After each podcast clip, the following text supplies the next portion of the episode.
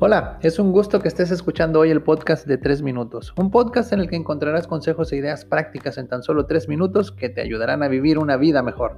Soy tu anfitrión, Casiel García, y hoy tengo un tema muy interesante que compartirte. El trabajo en equipo es un concepto que nos enseñan desde los primeros años de nuestra educación. Sin embargo, es uno de los temas que más me solicitan mis clientes. Las organizaciones sufren por la falta de coordinación, comunicación y colaboración entre sus equipos.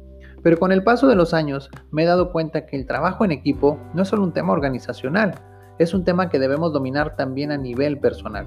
Es por eso que el día de hoy te quiero compartir tres equipos indispensables en tu vida. Equipo número uno, tú y tu mente. Nuestra mente es muy poderosa, tiene el poder de producir nuestros pensamientos, pero la calidad de nuestros pensamientos la determinamos nosotros. Tú decides si generarás pensamientos positivos que te animen o si generarás pensamientos negativos que te autocritiquen. Haz equipo con tu mente, enséñale a generar pensamientos positivos y colaboren juntos para alcanzar tus metas.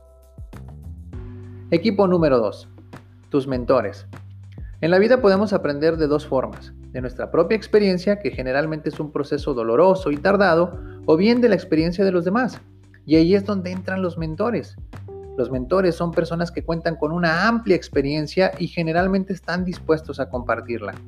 Estos pueden ser tus padres, tus maestros, algunos amigos, emprendedores o personas de negocios, líderes espirituales o religiosos, etc. Asegúrate de formar un equipo de mentores que te ayuden a crecer profesional, física y espiritualmente. Su experiencia es invaluable.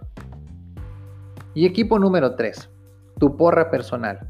Cuando asistimos a un estadio deportivo es común ver que los equipos cuentan con un grupo de personas cuyo único fin es animarlos.